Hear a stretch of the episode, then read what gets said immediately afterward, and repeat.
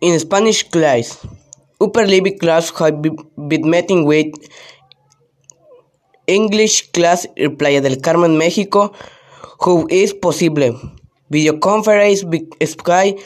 So what we big expressed we how things are going to be love of question from both sides about the weather, music, language, class, and angling.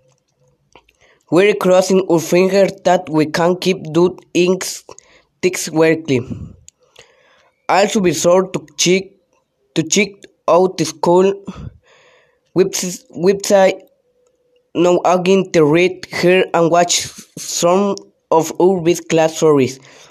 The year promptly entertaining if you're trying to learn some Spanish things a great way to get some practice in off is he Spanish student Harboy it's time to fly for you. Hasta luego.